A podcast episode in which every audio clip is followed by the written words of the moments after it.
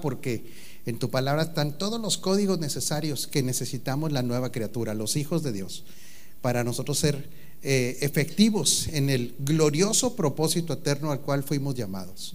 Gracias por nuestra posición de hijos y gracias Espíritu Santo porque tú nos traes una revelación y entendimiento de lo que está escrito para que Cristo sea formado en nosotros. Así es que recibimos tu palabra, Señor, con mucho respeto, pero con mucha necesidad de que Cristo sea formado en nosotros. En el nombre de Jesucristo el Señor.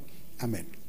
Vamos a continuar con el tema de la bendición, porque pues muchas personas en estas fechas principalmente, y más mi amado Arnulfo, cuando va a empezar un año, normalmente la gente dice, bueno, eh, el que no tiene conocimiento, pues hará hasta algunos rituales para que Dios le bendiga y le prospere su, su año, ¿verdad? Eh, inclusive en, en, el cristianismo, cuando no se entiende la realidad que ya tenemos en Cristo, y, por favor no lo tome a crítica, pero mucha gente empieza el año con un ayuno para buscar que Dios le bendiga, ¿verdad? Y empieza con promesas, inclusive hasta con pactos financieros para que el año esté bendecido para, o para recibir bendición. Pero normalmente todos estos tipos de actos, eh, lo que podemos eh, tener claridad de para qué se hacen, es porque le llaman bendición principalmente a cuestiones financieras y a cuestiones materiales. También una, persona puede llegar y con todo su corazón decirle, bueno, gracias Padre porque este año estuvo bendecido o estuvo más o menos bendecido. Y, ante este más o menos bendecido, pues hay medio niveles de media gratitud y niveles hasta de cuestionamientos. Porque decíamos la semana pasada que hay mucha gente que está enojada con Dios. Mucha gente está enojada con Dios. ¿Usted conoce gente enojada con Dios? Es más, no diga ni sí ni no, pero a lo mejor algunos de ustedes en algún momento han estado enojados con Dios, ¿verdad? O hemos estado enojados con Dios. Y precisamente ya siendo hijos, joven bejarano, es porque el, mal concepto de la bendición. Por ejemplo, ahorita eh, cuando se, decía una frase, es bueno que, que entendamos, la escritura no dice que demos gracias por todo, dice que demos gracias en todo. Es muy diferente. Es muy diferente porque gracias por todo. Hay cosas que Dios dice, no tienes que agradecer. Algo donde yo no estuve. o sea, yo no tengo nada que ver en algunas cosas, pero en todo es diferente porque en cualquier circunstancia, aun cuando no esté pasando lo que queremos, una persona que tiene gratitud y que entiende lo que ya es en Cristo, siempre va a tener gratitud por lo que ya es en Cristo. Ahora la pregunta sería esta, cuando usted se enojó con Dios o cuando hay tanto enojo, eh, de la gente con Dios, normalmente ¿por qué será? Me gustaría oír sus opiniones. ¿Por qué la gente se enoja con Dios? A veces porque no recibe lo que quiere. A veces porque no está pasando el momento como quisiera pasarlo. Eh, otras ocasiones porque él puede considerar que ha hecho cosas que ya deberían estar recibiendo eh, una cosecha de lo que hizo. Otras personas se enojan con Dios porque al ver los errores de otras personas culpan a Dios de los errores de otras personas. Se dicen, el, típico discurso, yo no voy a la congregación porque está llena de hipócritas. ¿Ha oído ese dicho? ¿Sí? ¿Y qué culpa tiene Dios? Bueno, para empezar, ¿qué culpa tiene Dios? Y ahora la pregunta es, ¿me deja ser así un poquito ácido? ¿Me da permiso? ¿Y qué culpa tiene usted, sus hijos y sus siguientes generaciones de que otras personas hayan fallado y usted los prive de la palabra de Dios? Se fija que cuando el entendimiento va cambiando, Dios nos va permitiendo ver cosas que normalmente no veíamos. Eh, realmente yo quiero decirle, no me contrató Dios para eso, eh, que no hay nada que imputarle a Dios como para estar enojado con Él, sino que la mayoría de las veces estos enojos provienen de una falta de entendimiento de quién es Dios, de quién es el hombre, de cómo es el plan de Dios y cómo el hombre se sustrajo del plan de Dios. Cuando esto no se entiende, pues entonces es normal, es normal. No, no, estamos diciendo que la gente sea mala, que haya enojos, que pueda haber un, un reclamo a Dios de una manera hasta airada. Y normalmente puede llegar a ocurrir eso, ¿verdad? Que en venganza a Dios, pues ya no me congrego, Y en venganza a Dios, pues yo ya no, ya, ya no le sirvo. Pero, ay caray, déjeme decirle pues que pues es una barbaridad de tener el crecimiento. Es como si usted se enoja con su esposa un día y dice, ya no como. ¿Alguno de ustedes ha llegado al grado de enojarse con su esposa y ya no comer? Usted y dejó de comer. ¿Cuánto tiempo le duró el... Media hora le duró, ¿qué? Sí, porque pues sí. Esos enojos, son, son barbaridades, campeón. Ya me enojé con Dios, y pero ya me enojé con la señora, sí, pero si no empaca allí, se sale a comprar burros o algo, y luego se le pasa el coraje y vuelve a comer con singular alegría pollo y todo lo que Dios le, todo lo que la señora le provee. Eh, hoy quiero hablar de el Dios perfecto y entender que el Dios perfecto existe, el Dios perfecto nos ha convidado a nosotros de su vida pero nos ha introducido algo que normalmente no se valora, que es ser colaborador del propósito eterno de Dios. Y muchas veces esto no se valora. ¿Qué tiene que ver esto con la bendición? Muchísimo, muchísimo, Perlita. Porque nosotros no vamos a defender a Dios, no tenemos, Él no necesita nuestra defensa, pero sí necesita colaboradores del proyecto divino llamado el propósito eterno. Ahora, mm, tenemos que tener mucha claridad en esto, porque si alguno de nosotros dice, es que a mí no me importa colaborar para el Señor, el Señor no va a entrar en depresión. O sea, no, no, no va a haber una situación donde diga Dios Norma Soto, híjole, háblenle a, a, Pedro, a Pablo, a Elías, háblenle también a, Miguel, a, Gabriel, porque estamos en crisis porque Norma Soto no quiere cooperar para el propósito eterno. Usted ve al Señor pidiendo una cita con un psicólogo cuando usted no quiere cooperar para el propósito eterno. No, la verdad no. O sea, Dios, Dios no tiene conflictos emocionales, sino que hay cosas que nosotros tenemos que entender. ¿Qué le pasa a un hijo de Dios cuando no quiere estar activo en el propósito eterno? ¿Se deprimirá Dios? No. ¿Se detiene la ejecución del plan? No. ¿Qué es lo que pasa? Eh, la persona se priva de esto. Y fíjese bien, ahorita vamos a llegar a, ciertas conclusiones. Nos privamos de esto, pero también hay otra cosa. Eh, Jesús lo, lo, decía de una manera inclusive un poquito más, más fuerte. Y les decía, si ustedes no hablan, les decía a los discípulos, si ustedes callan, yo puedo hacer que hasta las piedras hablen. ¿Qué significa esto? ¿Que Dios nos desecha? No. Pero que si usted y yo no queremos, a alguien más lo va a utilizar y ese alguien más va a poder experimentar lo que el que no quiere ejecutar el propósito eterno se va a perder de experimentar. Aquí no tiene nada que ver ni con el infierno, ni andar asustando gente, ni, ni te van a caer maldiciones generacionales. No tiene nada que ver con eso. Pero ¿con qué se relaciona la ejecución del plan perfecto? ¿Se relaciona con la bendición, sí o no? ¿Usted qué cree? ¿Estará relacionado o no está relacionado? Pregunto y empezamos a hacer preguntas difíciles. Preguntas difíciles, ¿eh? Chopper, como le dice mi esposa. No se enoja usted que le digan Chopper, ¿verdad? ¿Puedo decir por qué? ¿Sí me da permiso? Porque ella maneja motocicletas. No, no maneja, pero paseaba en motos, ¿verdad? Bueno, y como Chopper, con su chamarra de cuero y todo eso, ¿verdad? Y mi esposa le dice la abuela Chopper, ¿verdad? Ya ve que aquí, yo no sé, es muy rara esta congregación, mucha gente tiene apodos. ¿Por qué será eso? No, no entiendo. No sé qué, qué, esté pasando en esta casa. ¿Será que somos familia, no? Y que nos amamos mucho y que rompemos con los protocolos. Primer pregunta, si usted no ejecuta el si un hijo de Dios, alguien que ya está en Cristo, no ejecuta el propósito eterno, no es un colaborador, de, eh, Dios ya no lo bendice. Me gusta, me gusta esta congregación.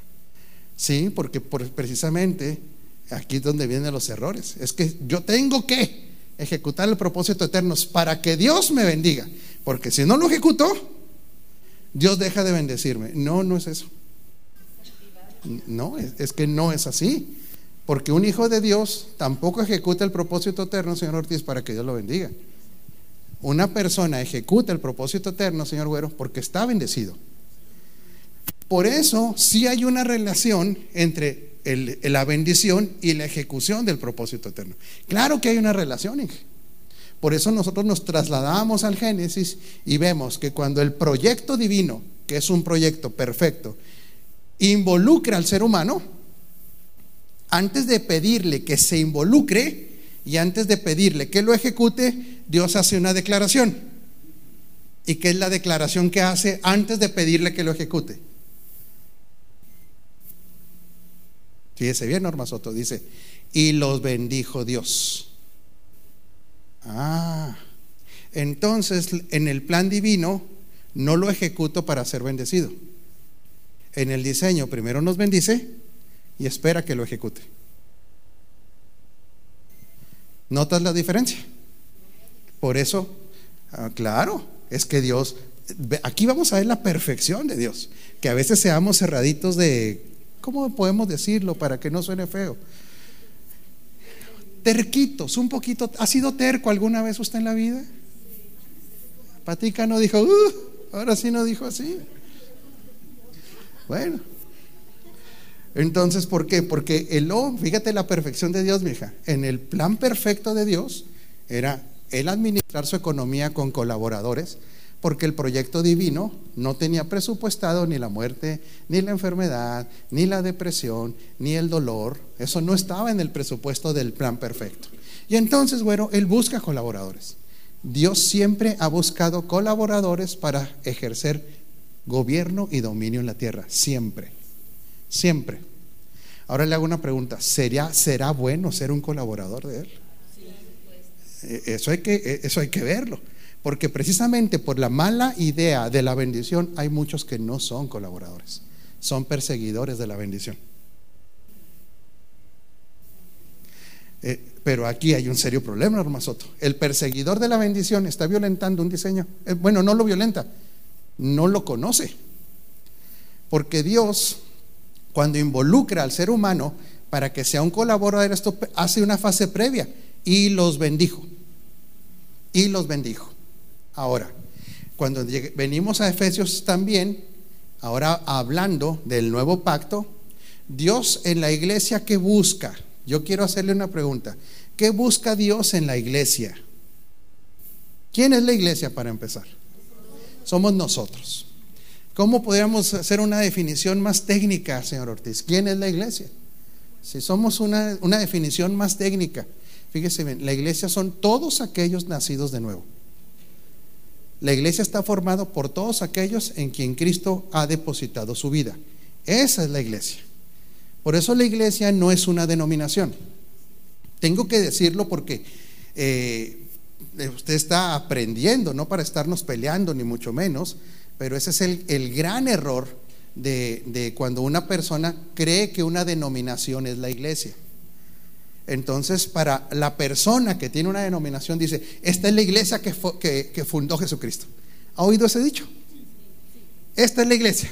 Y sobre todo sabemos cuál denominación es la que más utiliza esa frase. Y entonces dice, y todos los demás que no pertenecen a esta iglesia que fundó Jesucristo, ¿qué son? Son hermanos separados, o son primos o son sectas. Los sectarios más grandes son aquellos que creen que Dios fundó una denominación y a una denominación le llama iglesia. Ese es un sectario. La iglesia está conformada por aquellos que recibieron la vida de Cristo. Ahora la pregunta, ¿qué espera Dios de su iglesia? Ah, bueno. Entonces Dios está esperando porque eh, eh, para Cristo la iglesia, ¿quién es? Eh, ¿Cristo qué relación tiene con la iglesia? Es la relación de esposos. Y desde el Génesis, ¿cómo se define a la esposa de Adán? Se le da una función. Su ayuda idónea. Por diseño. Entonces la iglesia, ¿qué es? ¿La ayuda idónea de quién? ¿Para qué? Para ejecutar el propósito eterno o el plan perfecto de Dios. Pero, como se ha malentendido el concepto bendición, fíjese bien, Carmelita, hay un repudio por la ejecución del propósito eterno. Y esto es terrible. Esto es terrible. Ahora, la iglesia nace, ¿cuándo nace la iglesia? A ver, no le estoy pidiendo una fecha exacta, pero sí puede usted entender cuándo nace la iglesia. Después de la resurrección de Cristo en, Pentecostés, Pentecostés, hay una evidencia de que el Espíritu de Dios viene y hace una comunión con el Espíritu humano. ¿Sí? Y entonces se pudiera decir que en esa fecha el Señor se casa con la iglesia. Hay un matrimonio entre Cristo y la iglesia. Y así como en el primer, eh, en el diseño, en el Génesis, cuando Dios llama colaboradores, hace un paso previo y la, ¿y qué hace con los colaboradores? Los bendice. Ahora, el postrer Adán, que es Jesucristo, también tiene una ayuda idónea. ¿Y qué cree que hace con esa ayuda idónea también? La bendice. Por eso Efesios 1.3 dice, bendito sea el Dios y Padre de nuestro Señor Jesucristo, el cual nos ha bendecido con toda bendición espiritual, que la traducción correcta es con toda bendición que proviene de los lugares celestiales. ¿Sí? En Cristo Jesús. Entonces, cuando usted ve que vuelve el modelo, chacho, el modelo permanece. El diseño es igual. El primer Adán tenía su esposa, y el Padre los bendice. ¿Para qué? A ver, ¿para qué? Al primer Adán, ¿para qué los bendice? Para ejecutar el propósito del Padre en la tierra. Ahora, ¿qué responsabilidad tenían ellos? Tenían ellos. ¿Se puede imaginar a Adán y Eva, después de que Dios los bendijo, que oraran cada mañana, Dios bendíceme? ¿No se lo puede imaginar? ¿Por qué no? Porque ya habían quedado, pero no se activaron en la bendición. No faltaba bendición, no se activaron. Por ejemplo, esto puede sonar chusco, y aunque haya niños, espero que me entiendan los adultos que lo tengo que decir. Le dice multiplíquense, ¿verdad? Cuando dice, le dice, los bendijo y los bendijo. Génesis 1.26, por favor, para que vea la orden que les da. Génesis 1.26, si me hacen el favor. No importa que no acabemos hoy, ¿verdad? Le seguimos el año que entra, ¿qué le parece? ¿Sí? No, no, no, ahí vamos a avanzar, mija, espéreme. Es que lo importante, ¿qué es lo importante cuando usted viene de la palabra? Que la entendamos. ¿Sí? Dice, y hagamos al ser humano a nuestra imagen y semejanza, que tenga dominio sobre los peces del mar y sobre las aves del cielo, sobre los animales domésticos, sobre los animales salvajes y sobre todos los reptiles que se arrastran por el suelo. 27, por favor. Deje uso estos artefactos. No sé qué son, pero me ayudan, se ve uno como más claro. Y Dios creó al ser humano en su imagen. ¿Cómo lo creó? A imagen de Dios, hombre y mujer. Y el 28 dice, y los bendijo con estas.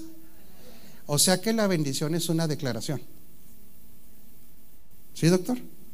Es una declaración. Sean fructíferos. Ahora, fíjese bien. Señora Rossi, los bendice y les dijo sean fructíferos. Si ellos y multiplíquense, llenen la tierra y métanla. Ahí la primera multiplicación y, y, ser fructíferos, ¿de, ¿de qué se trataba? No, pues sí accionar, pero pues tener hijos, patica. Ahora, ¿qué pasaría si Eva dijera todas las noches que le dolía la cabeza? Yo sé que le da risa, pero espéreme tantito.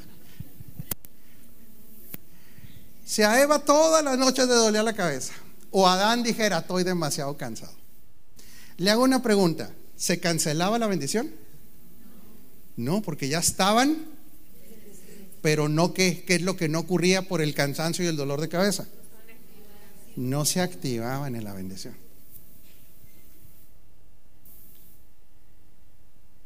Pregunto, si le echaban ganas a lo que tenían que echarle ganas, todo, todo eso, no nada más, ¿Dios los bendecía? Eso, no, Dios ya no los bendecía. Pero le hago una pregunta. Ahora, siguiente pregunta pero activándose la bendición y en el ejercicio de la bendición, ¿Iba a traerles beneficios a ellos también? Por supuesto. ¿Y estos beneficios cómo les podríamos llamar?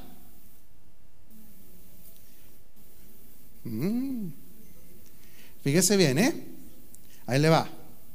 Iba a haber beneficios alternos a todo esto que se le llamaría añadiduras, pero no bendición.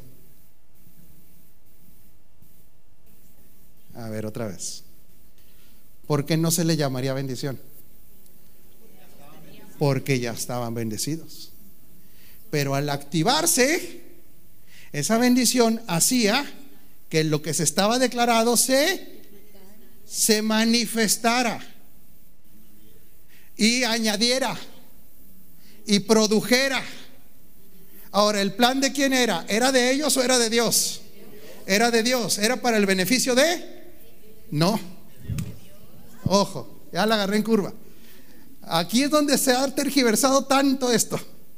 Era para beneficio de Dios, porque el plan de quién era, mija? Y también, por consecuencia, sería para beneficio también de ellos. Se fija el orden. Hay un orden. Ahora, nace la iglesia y ¿qué hace Dios con la iglesia? Le dice, busquen la bendición, hagan esfuerzos, pujen, échenle ganas, oren mucho, ayunen mucho. O Dios dice, vamos ahorrándonos tiempo. Diga conmigo, Dios es perfecto. ¿Y sabe qué hace con la iglesia? De una vez, ¿qué hace? La bendice. ¿Con cuánta bendición, Con toda. Ahora volvemos, volvemos al caso de Adán. En el paralelismo. La iglesia está bendecida, pero si no se activa, esa bendición queda otra vez inoperante, pero no se quita la bendición. El detalle es que aquí hay un punto clave, Perlita. Y yo quisiera que como familia que somos, entremos en un momento de reflexión profunda con el Señor, con nosotros mismos. Le apasiona, no me conteste por favor. Yo sé que va a haber una persona que conteste de todas maneras, pero le pido al 99% que no conteste. ¿Le apasiona a usted ejecutar el propósito eterno? Estoy diciendo que no conteste. Pero yo ya sabía que iba a haber una. ya está bien, ya estaba presupuestado. Yo dije, yo lo profeticé. La pregunta es, ¿le apasiona ejecutar el propósito eterno? Quiero que, quiero que lo haga introspectivamente. ¿Sí le apasiona? ¿E, ¿Es lo que le da sentido a su vida o no? Estoy diciendo que no conteste, Norma Soto. Ahora, otra vez, porque esto no es piedricación, es enseñanza. Si no le apasiona a una persona, si no ve el sentido de su vida, ejecutar aquello para lo que fue creado, ¿qué está haciendo con esa actividad?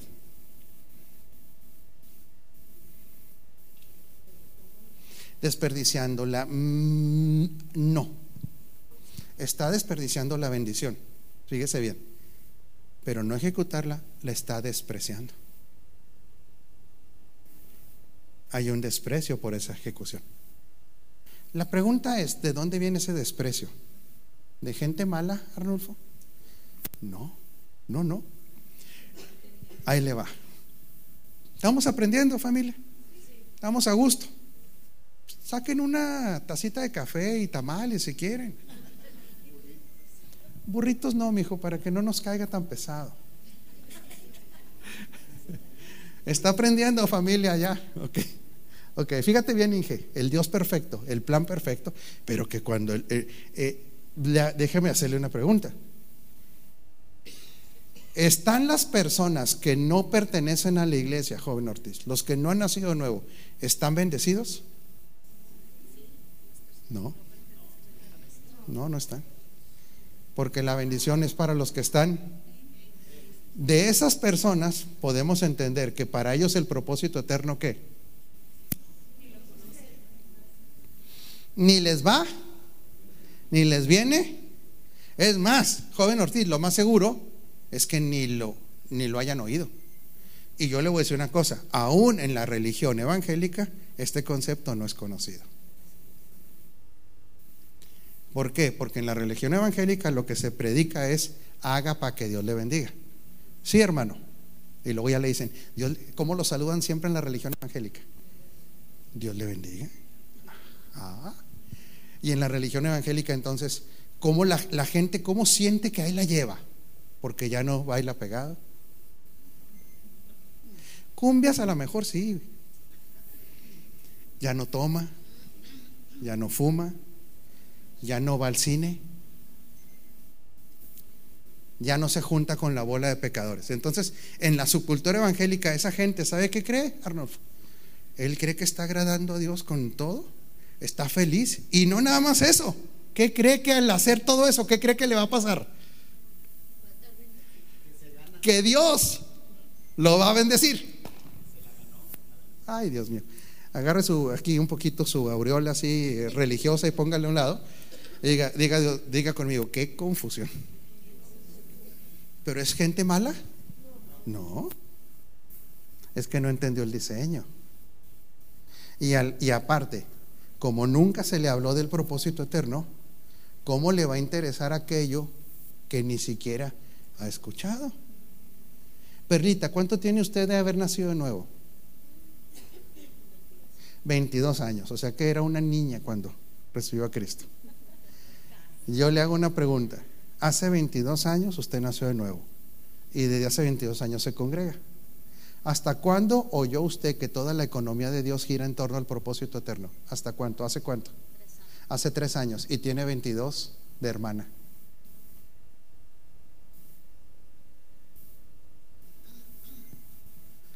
¿Es mala perrita?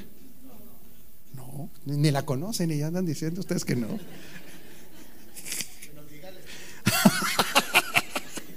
no, ya le dieron un pellizcote a Arnulfo. Espérese, Perlita, no me lo pellizque, mi muchacho, por favor. No, es que esto no es un asunto de maldad. Esto no es un asunto de gente que no quiera agradar a Dios. Es un asunto que ese concepto, que es el más... Fíjese bien, señor Ortiz, ¿eh? ese concepto llamado la ejecución del propósito eterno, Isaí, quiero que quede muy claro y lo podemos debatir ahorita mismo. Es la actividad divina humana, fíjese bien, ¿eh? Es la actividad divina humana más importante que el hombre pueda ejercer. Lo voy a repetir. Fíjese bien, Ricardo la ejecución del propósito eterno es la actividad divina humana más importante que un ser humano puede ejecutar o para la cual puede ser llamado. Usted me puede decir, no, hay otras más importantes. Lo escucho. Señor Isaí, usted era religioso profesional con diploma, maestría y doctorado. Ya no ya los quemó. 22 años. ¿Habría entre nosotros algún religioso profesional? Eh, Carmelita, ¿usted también entraba en eso? Andaba tirándole balazos a los diablos y todo eso. Era, era, era profesional en... Ok. A usted le consta, ya está metiendo chisme y cizaña. Ya, ahí está la carne, a todo lo que da. ¿Cómo le hacemos, güero, con esta gente? Joven Ortiz, no se puede así. Ok. Gente que viene de un trasfondo así, que no es culpa. Hoy que usted ha entendido, ¿me puede decir, señor Isaí, si hay otra actividad más importante que un hijo de Dios debe ejecutar? No la hay. A ver, alguien dígame, por favor, es que a lo mejor yo ando más perdido que el hijo de la llorona. Arnulfo, ¿habrá otra actividad divina humana más importante? Entonces, ¿qué pasa cuando alguien la actividad más importante la desprecia?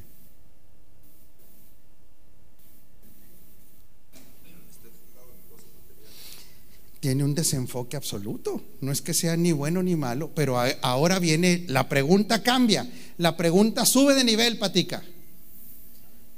¿Sí, ahí? Pero una vez ya conociendo que esta es la actividad más importante, ¿qué podemos decir de alguien que ya conociendo y sabiendo no la ejecuta? la está desperdiciando, no, la está despreciando. Pero ¿qué, qué más podremos decir? Fíjese bien. Que hay una falla para... Sí, tiene razón también. Pero podríamos decir que no es una persona mala. Podríamos decir que es una persona, ayúdeme. Yo creo que, yo creo que si hubiera un versículo que la definiera, utilizaría la palabra necio. Necio. Porque un necio es alguien que conociendo algo se aferra a hacer lo contrario. Sí estamos captando. Podría haber otra palabra que también describiera a una persona que sabiéndolo, Víctor, no lo quiere hacer, lo desprecia. Necio es uno y la otra podría ser que, pues que puede haber varias palabras que lo describan. In- Insensato o necio es lo mismo. Y por favor, esto no se trata de ofender a nadie. Vamos a tratar de ubicar conceptos. ¿Le parece? ¿Qué otro concepto pudiera definir, doctor, una persona que sabiéndolo mm, lo, lo rechaza? No, pero ya sabiéndolo. Pues puede ser apático. Yo creo que necio es una buena definición. Pudiera ser terco, pudiera ser una persona, puede ser indiferente, pero también pudiéramos decir que no tiene gratitud, ¿no? Y podríamos decir que es una persona que está en un punto de irresponsabilidad, doctor. Todas esas características lo sacan de ser hijo de Dios. Ahora le hago una pregunta. ¿Le retira a Dios la bendición? Tampoco. ¿Es Dios bueno? Qué bueno es Dios. Pero entonces, ¿cuáles son los efectos de no activarse, güero? ¿Por qué? Vamos a ver cuáles son los porqués. ¿Cómo ando de tiempo, esposa? Eh, 18 es lo que me queda, Pastor Sergio. Me queda todavía 18 minutos. Qué barbaridad. ¿Andamos bien o Norma Soto? ¿Quiere más alimento, Norma Soto? Pero me refiero a la palabra Norma Soto. Sí, ok, ¿verdad? Entonces, ¿qué provocó? Ahora, ¿puede estar nuestra alma todavía? Fíjese bien, Perlita, ¿eh? Lo que pasa es que aquí tengo dos perlitas en la línea. No estoy viendo doble. Ay, y luego dijo un borracho, ¿los cuatro? Chiste para el que le da muy rápido vuelta a la piedra. ¿Sabe, Jasi, que todavía nuestra alma puede estar contaminada del evangelio antropocéntrico? ¿Qué es el evangelio antropocéntrico? Porque fíjese es- eh, bien esto, señor Güero, ¿eh? Todos en, en algún momento pudimos haber cometido ese error. No estamos exentos, ¿sí, mija? Por eso no estamos juzgando de que sean buenas o malas personas, mija. Pero el evangelio antropocéntrico tiene una característica. El evangelio antropocéntrico, ¿me recuerdas tu nombre, mijo, por favor? Edgar. Fíjate bien, Edgar. La característica del, del evangelio antropocéntrico es que buscando adeptos, a la gente se le predica un evangelio donde la persona es el centro del universo. El hombre es el centro del universo. Y fíjate bien, Inge, Dios es su chalán. ¿Usted cree que venda este evangelio? ¿Vende o no vende? Uy, güero. ¿Cómo, Patica? Este evangelio vende mucho, porque imagínate nada más, Edgar, que el Dios del universo se jale para ti. Te conceda lo que tú quieras. Es más, que trabaje para ti mientras tú hasta andes declarando. Yo declaro, yo declaro. Y el Dios del universo, mija, en ese evangelio antropocéntrico, tiene la obligación, Edgar, de hacer lo que Edgar quiera, de darle los deseos de su corazón, de darle casa nueva, de darle carro nuevo, de hacerlo famoso, de que llegue a ser la última Coca-Cola del desierto. Es más, que hasta se lleven el rapto a la suegra.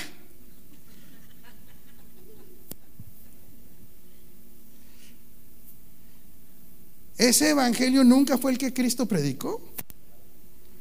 E- El evangelio, ¿cómo pudiéramos definir el evangelio? Ayúdeme. ¿Qué notifica el evangelio a una persona? A ver, Adán y Eva recibieron el evangelio.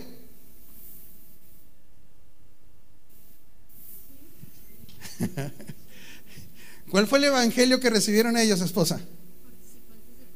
que iban a ser participantes del que iban a ser socios del rey. Porque no habían caído. ¿Era una buena noticia o no era una buena noticia? Magnífica. Por eso fíjese bien, doctor. La bendición siempre está ligado al evangelio. Porque la bendición es algo que se dice bien y es una buena noticia. Pero ellos, recibiendo la buena noticia, que eran los, los administradores de este plan, ¿qué cree que hacen, hijo? Ellos se van por otro tipo de evangelio. Dios mío. ¿Cuál evangelio escogen ellos, señor Ortiz? Si el evangelio, fíjese bien, ojo con esto, mija. Güero, esto es importante, güero, tú que eres inteligente. Cristo era el Evangelio de Dios encarnado. El Evangelio está descrito en los Evangelios, pero Cristo era la buena noticia. Cristo, ese es el Evangelio. la buena noticia de Dios se hizo carne. Él era la buena noticia para el ser humano. Le estaba notificando al ser humano que, que le iba a dar un burro nuevo. Porque era tiempo de burros, o sea, no, no, no estoy hablando de chicharrón. Dice, vengan a Cristo y van a tener, eh, mañana se hacen famosos. No, hay una buena noticia, que yo soy el camino, la verdad y la vida. ¿Y que saben qué? Pueden llegar a la paternidad de Dios por mí. ¿Qué, qué solucionaba esta declaración? ¿Le solucionaba los problemas temporales? No. Le solucionaba un problema eterno. Le solucionaba una separación. El Evangelio, cuando se traza bien, nos notifica de que el problema más grande que una persona pueda tener, a ver otra vez, ay, esto es tan glorioso, esposa, y, y nos debe provocar mucho amor para Dios. Si usted hoy se queda sin carro, un carro lo puede recuperar. Sí. Si hoy lo deja de querer la suegra, ¿puede llegar que algún día lo llegue a querer? ¿Por qué se ríe, así? O sea, usted no cree en milagros. Si hoy anda cucho o anda medio enfermo, ¿se puede llegar a curar? Todos esos problemas son temporales y tienen solución. Pero si no tiene a Cristo, el problema, ¿sabe de qué nivel es, mija? Eterno. Es un problema muy grave. Es un problema, ¿sabes qué, Edgar? Que no tiene solución. Porque el que tiene al hijo, ¿qué tiene? ¿Y cuál vida es esta, mi hijo? La eterna. Se soluciona un problema de orfandad. Porque el hombre fue diseñado para tener papá.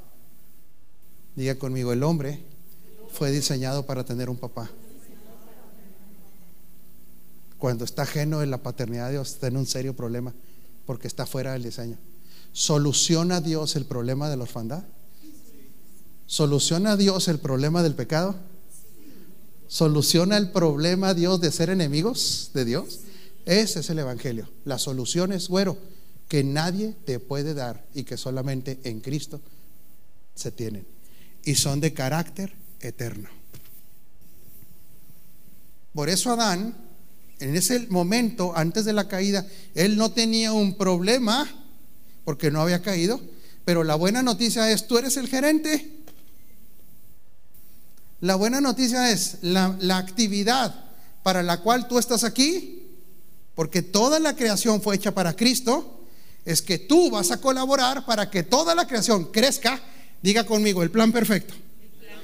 La sociedad crezca, la tecnología crezca, la productividad crezca, sujeta al plan que es que Cristo sea el dueño y Señor de todo. Ellos cambian un evangelio eterno por un evangelio antropocéntrico y dicen, no, yo prefiero comer del árbol del conocimiento del bien y del mal y me libero del Cristo. Uy, que si fue un error. A ver, ese error hasta cuánto ha repercutido. Deme, deme, repercusiones de ese error. Dígame consecuencias, descríbalas. Para que vea que Dios no tiene la culpa, mija. Adrianita, Dios no tiene.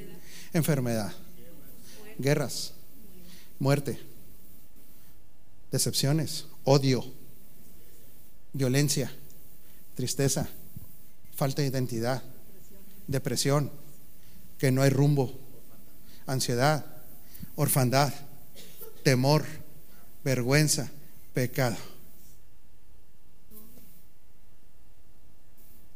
¿Y el plan era bueno y perfecto? Sí era. Pero prefirieron otro evangelio. A ver, esto le va a asustar un poquito, Norma Soto. La serpiente le trae un evangelio a Eva.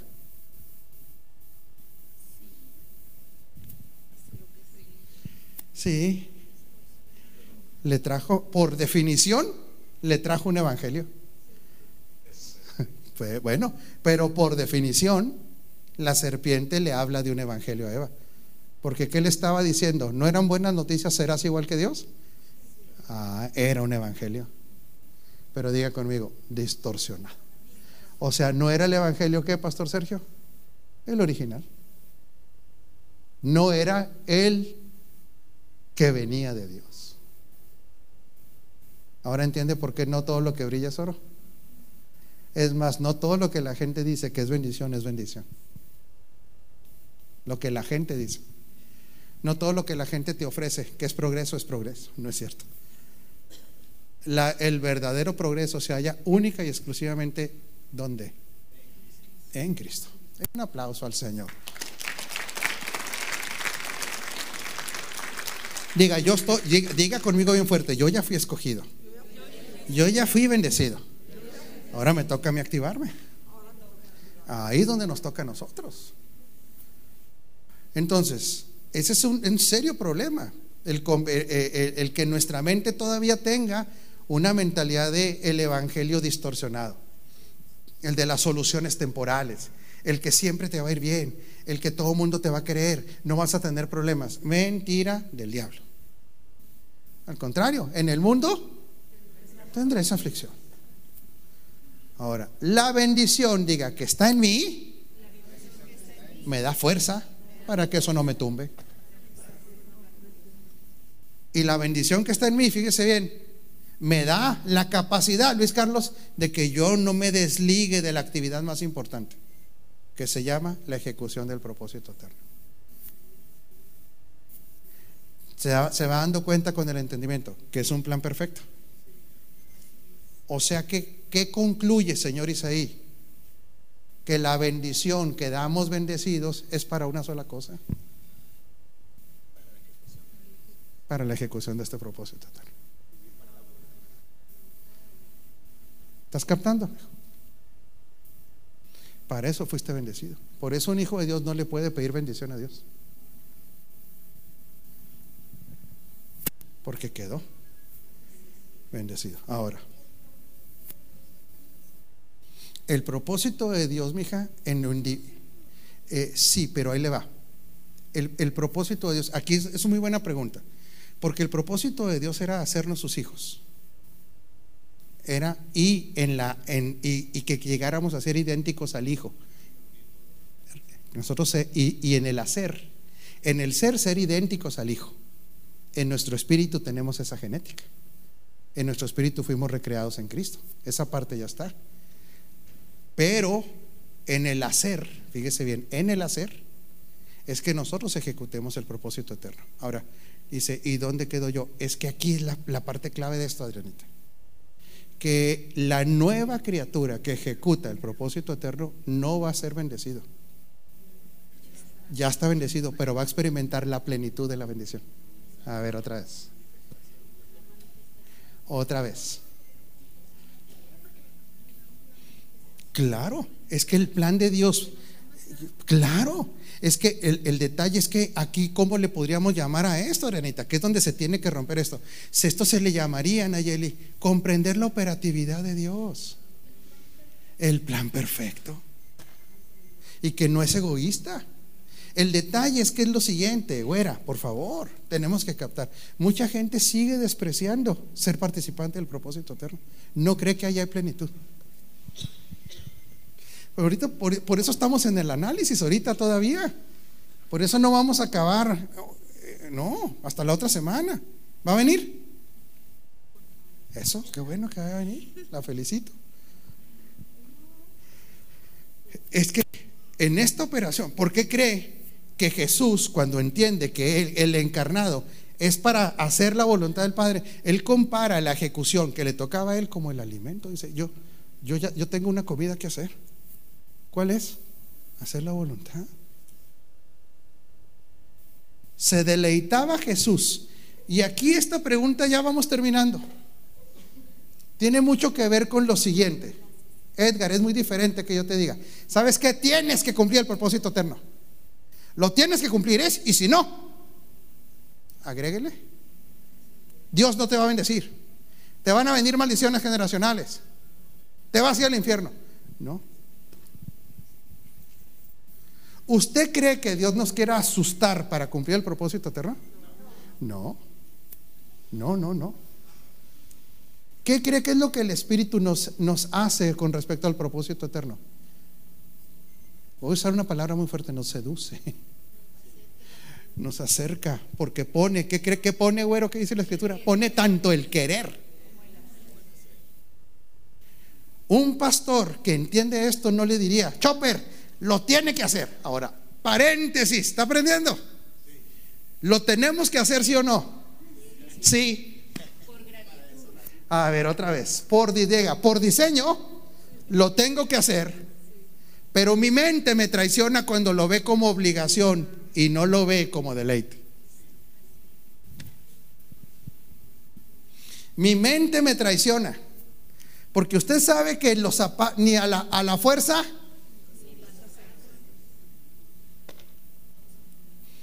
Por eso, mija, un pastor que entiende esto, no lo va a andar asustando. Oscarín, eres un rebelde, eres... No, no, no, no. Ahorita describimos lo que una persona pudiéramos decir entre todos. Necedad, terquedad, falta de gratitud. ¿Qué dijimos, Patica? Todas esas cosas que usted dijo. Pero no es para estarle latigando. A ver, doctor, ah, chaleco. No, no, no, no, no, no, no, no es así. Lo que una, una persona enseña que es que por diseño, diga conmigo, por diseño, fui creado para esa ejecución. Ahora fíjese lo, perfecto de esto. Por diseño fuiste creado para eso. Y luego, ¿qué hace Dios? Te bendice. Entonces, ¿qué es esta bendición? ¿Qué es este te bendije? Me pone la capacidad para hacerlo.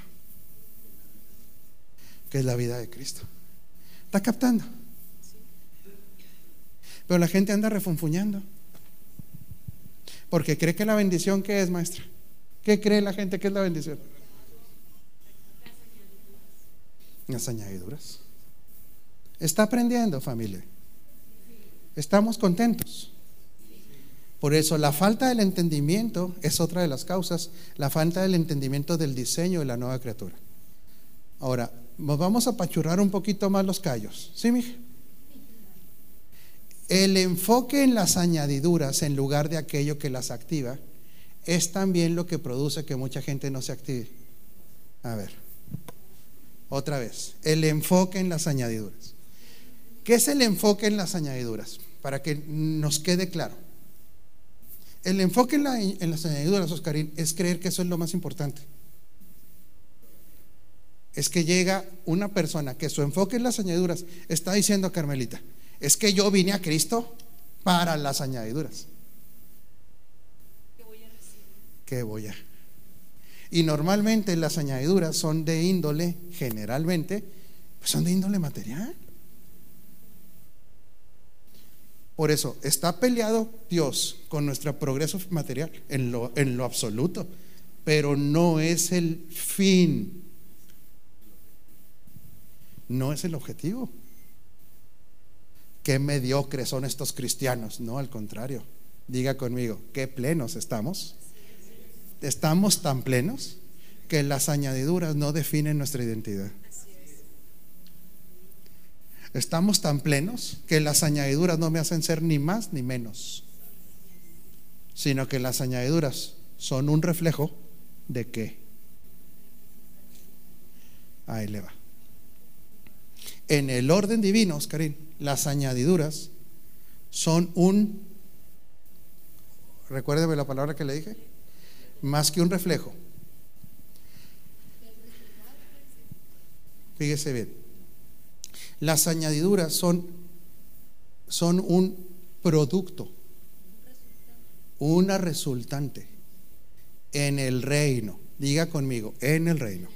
Las añadiduras son un producto, una resultante de que estoy operando en lo que Dios quiere que yo haga. ¿Qué, es lo que quiere que yo haga? Que, que usted valore valore que te escogieron. Oscar, ser participante del propósito eterno es más digno que ser cuarto bate de los Yankees. Te estoy hablando en tu lenguaje beisbolista. Ser participante del propósito eterno es más digno que ser un centro delantero de, de la selección de Argentina, que es la campeona. Ser participante del propósito eterno es más digno, es más importante que ser un jefe operativo de una empresa. A ver, le hago una pregunta. ¿Lo cree?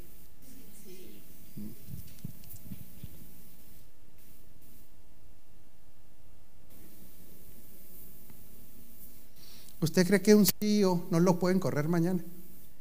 Sí sabe que es un CEO, ¿verdad? Los cabezas operativas de una empresa. Hoy están y mañana, ¿sabe qué? Le encontraron algo que no tenía que haber ejecutado. Hoy un empresario puede tener una cuenta de millones en el, en el banco y mañana, ¿sabes qué? Pasado mañana, pues que esa cuenta, ¿sabes en qué esté?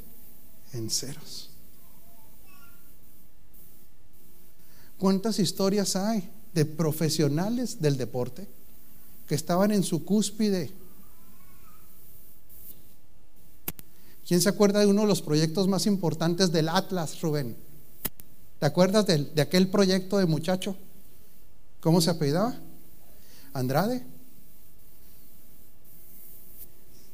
Él era un proyecto, ¿cómo le decían? Él tenía un apodo hasta africano, ¿no? Que era el, eh, era, el, el similar. Una noche, o sea, sale de su entrenamiento siendo el, uno de los prospectos más grandes del fútbol mexicano y a la siguiente día está perdiendo la pierna por andar borracho. Y la perdió. César Andrade. Pero un colaborador del reino, ¿para quién está trabajando? para el rey y los galardones que recibe de qué índole son, señor Ortiz. Son eternos. Son satisfactores que sabe para cuánto van a durar, mi. Para la eternidad. Güero, te está evaluando. La está evaluando Norma Soto. Porque el gobierno de él sabe para cuánto tiempo es. Para siempre. El reino de él, ¿cómo se define, señor Ortiz? Un reino inconmovible, un reino eterno. ¿Y en qué nos está evaluando? ¿En qué cree que estamos siendo evaluados? En si ya no se junta con los pecadores, en si ya no baila cumbia.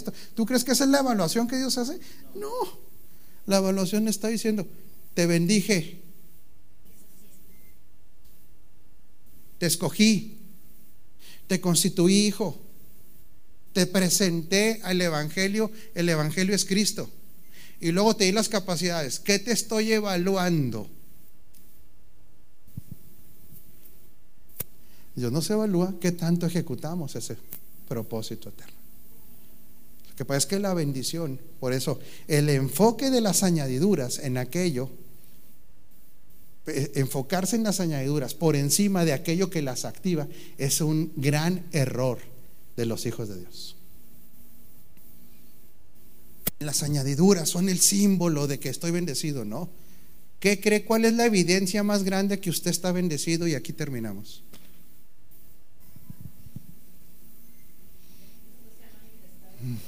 esa va a ser la evidencia que, que se va a producir.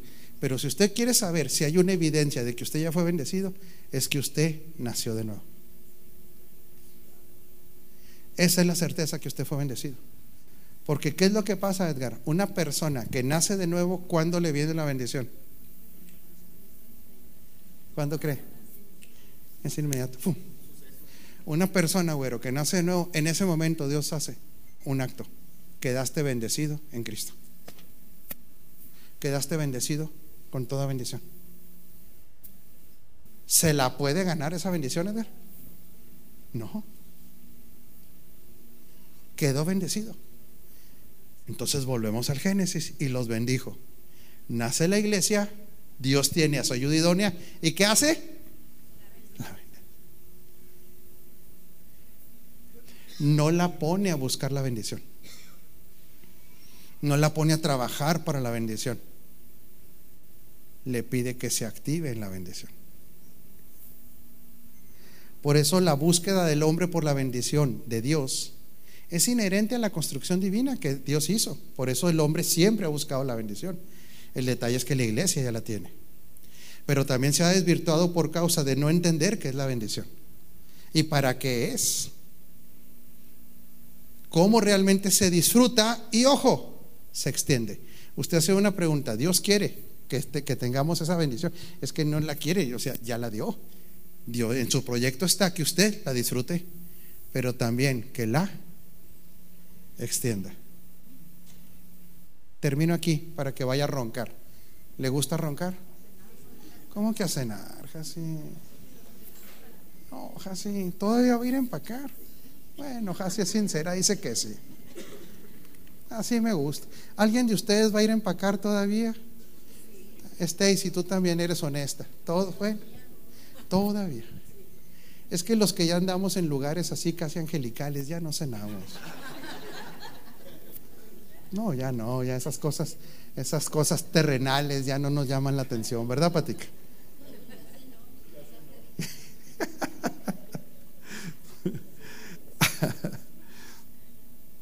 Va a llegar un momento, fíjese, y esto sí se lo estoy declarando porque lo creo, que cuando usted llegue, la gente va a decir, llegó la bendición. Hasta ese grado es la expectativa de Dios que cuando llegues a un lado, Mateo, digan, ah, caray, llegó Mateo, no, pero es, algo extraordinario lo que Mateo trae. Llega el señor Ortiz y la gente diga, Dios mío, ¿qué es esto? que ¿Quién llegó? Es que la bendición es en Cristo y Cristo está en nosotros y nosotros en Él. Créame, un hijo de Dios no busca fama. No, no le interesa. Un hijo de Dios maduro no busca fama. Pero llega a ser tan atractivo, no en el plano de hombre o mujer, sino es tan atractivo por lo que emana. La esencia que mora en él, que es Cristo, llega a expresarse. Y esas personas se convierten en personas impactantes pero no son ellos. Es Cristo. Dice que se manifiesta el olor de su fragancia. O sea, caray. ¿Quién es este hombre? ¿Quién es esta mujer? Cristo en nosotros es la bendición. Nosotros en Cristo. Porque como la, la bendición es una declaración, cuando usted queda en Cristo, fíjese bien, todo lo que el Padre habla de Cristo, si usted está en Él, es lo que está hablando de usted. Pregunto,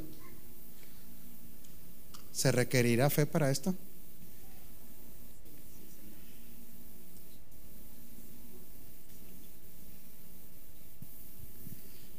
Ahí se la dejo de tarea. Pero claro, fe y acción fe y acción de los bendecidos. ¿Aprendió familia? ¿Comprendimos un poquito más? Ya no va a andar pidiendo bendiciones, ni se va, va a vivir para las, para las añadiduras, ya no. nuestro interés es otro, las añadiduras van a llegar. Claro, de que llegan, llegan, pero no está ahí nuestra riqueza.